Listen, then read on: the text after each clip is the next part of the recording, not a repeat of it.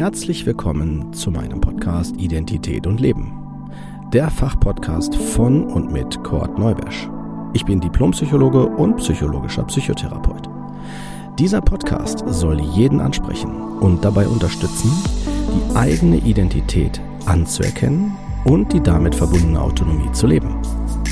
Wenn du dich jetzt fragst, was meint er damit, dann bist du genau hier richtig und ich empfehle dir, hör dir am besten die erste Folge an. Dort vermittle ich die wichtigsten Informationen und auch, was der Podcast will. Ich wünsche dir auf jeden Fall viel Spaß und viele tolle Eindrücke. Los geht's!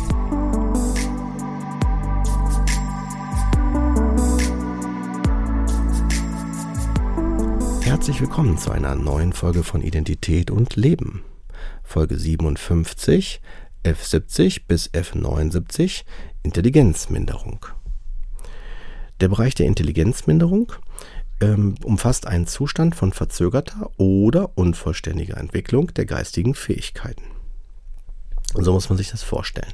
Auch hier möchte ich in der Folge auch wieder betonen, dass ich nicht damit meine eigene persönliche Meinung äh, abbilde, sondern hier lediglich nur das Wissen des ICDs, also wie man Diagnosen aufschlüsselt, reproduziere, um, um euch damit auf ähm, Ballhöhe zu bekommen, wie überhaupt psychische Auffälligkeiten in Diagnosen und über Symptome äh, festgelegt werden, beziehungsweise benannt und eingeordnet werden. Dann, ähm, also F70 weiter erstmal erläutert.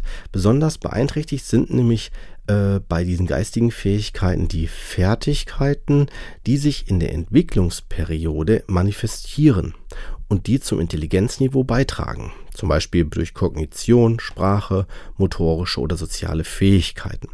Eine Intelligenzminderung kann alleine oder zusammen mit jeder anderen psychischen oder körperlichen Störung auftreten.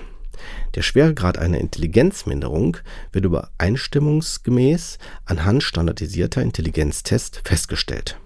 Hier sei nochmal erwähnt, dass Intelligenztests von der Durchführung her äh, das durch fachlich erfahrene Kollegen erfolgen sollte. Also im Sinne von, die Person sollte den Test kennen, sollte auch die Aspekte wissen, die man da berücksichtigen sollte und die auch auf eventuelle Grenzen und Problembereiche mit hinweisen und deuten und entsprechend dann auch äh, darauf achten, dass man die entsprechend auch richtig interpretiert. Das eine ist die Testdurchführung, das ist schon ein Akt für sich. Und äh, dann ist noch die Frage der Interpretation. Das ist auch nochmal ein Akt für sich. Bedeutet, gerade im Intelligenzbereich, wenn jemand zum Beispiel eine Leistung erbringt, die, ähm, ich würde jetzt mal jetzt mal platt als Beispiel sagen, eher unterdurchschnittlich ist, kann das sein, dass das nicht eindeutig darauf schließen lässt, dass die Person eine unterdurchschnittliche Intelligenz hat in bestimmten Bereichen, sondern es kann auch durch die Testführung ähm, entstanden sein. Zum Beispiel, wenn die Person absichtlich den Test manipuliert oder zum Beispiel, wenn die Person an dem Tag nicht konzentriert war, ähm, zum Beispiel, wenn jemand irgendwie erkrankt ist oder mit den Gedanken ganz woanders ist. Ja, es gibt mehrere Faktoren, die das mit beeinflussen. Nur damit äh, ihr das auch nochmal mit, ähm, nochmal hier an der Stelle von mir hört.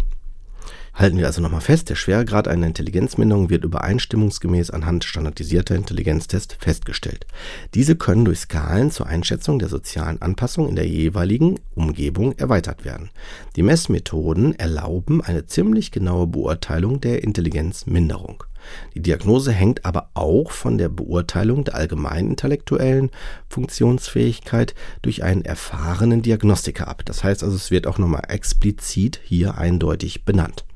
Intellektuelle Fähigkeit und soziale Anpassung können sich im zeitlichen Längsschnitt verändern. Sie können sich, wenn auch nur im geringen Maße, durch Übung und Rehabilitation verbessern. Die Diagnose sollte sich immer auf das gegenwärtige Funktionsniveau beziehen. Begleitende Zustandsbilder wie Autismus, andere Entwicklungsstörungen, Epilepsien, Störungen des Sozialverhaltens oder schwere körperliche Behinderung können zusätzlich klassifiziert werden, weil die einen Ausdruck oder einen Aufschluss darüber geben, äh, auf, aus welchem Grund die Intelligenz eingeschränkt ist. Fangen wir an. Die F70 müsst ihr euch vorstellen, das ist der Bereich der leichten Intelligenzminderung.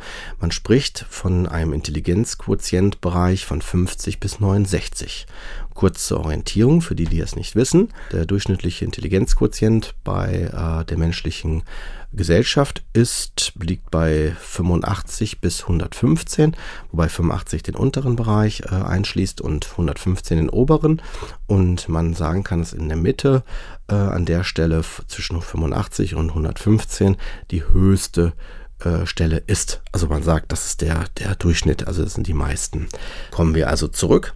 Die F70, also leichte Intelligenzminderung, umschließt den Bereich äh, von 50 bis 69 des Intelligenzquotienten.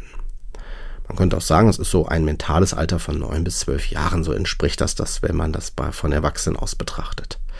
Und man sagt, hier gibt es Einschränkungen durch Schwierigkeiten bei der Schulausbildung.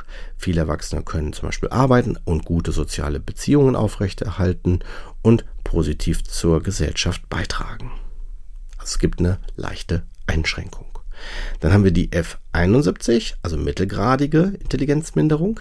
Hier spricht man von einem Bereich des Intelligenzquotienten von 35 bis 49. Man spricht auch, dass die Erwachsenen dann ein mentales Alter von 6 bis 9 Jahre haben.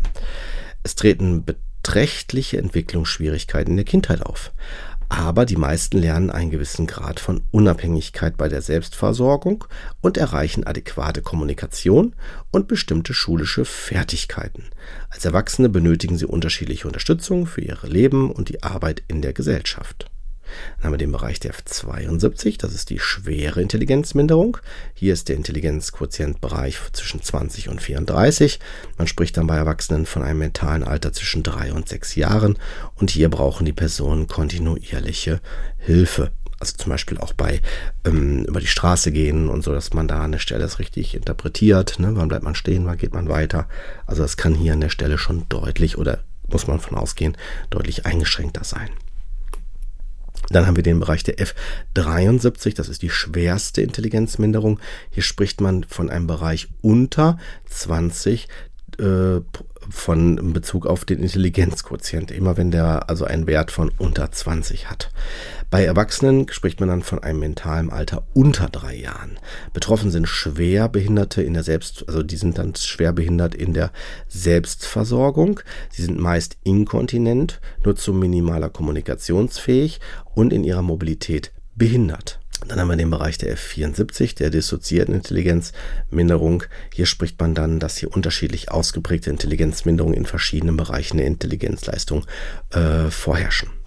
Dann haben wir noch den Bereich der F78, das ist der Bereich der sonstigen Intelligenzminderung. Und wir haben dann den Bereich der F79, der nicht näher bezeichneten Intelligenzminderung. Und diese Einteilung ist äh, vor allen Dingen deswegen wichtig, weil es ja durch die Diagnosestellung deutlich macht, diese Personen brauchen äh, Hilfe. Die brauchen kontinuierlich Hilfe oder beziehungsweise haben einen Anspruch auf Unterstützung, weil es an der Stelle alleine nicht geht. So müsst ihr euch das vorstellen. Und damit haben wir den Bereich, der relativ hier bescheiden und äh, jetzt mal relativ klar durch die Eingrenzung der Bereiche klassifiziert ist, auch schon durch. Und ähm, damit können wir die Folge auch für heute wieder schließen. Und wenn ihr möchtet, hören wir uns dann in der nächsten Folge äh, der F80 bis 89 dann wieder. Das ist nämlich die Folge 58 und da geht es dann um die Entwicklungsstörungen.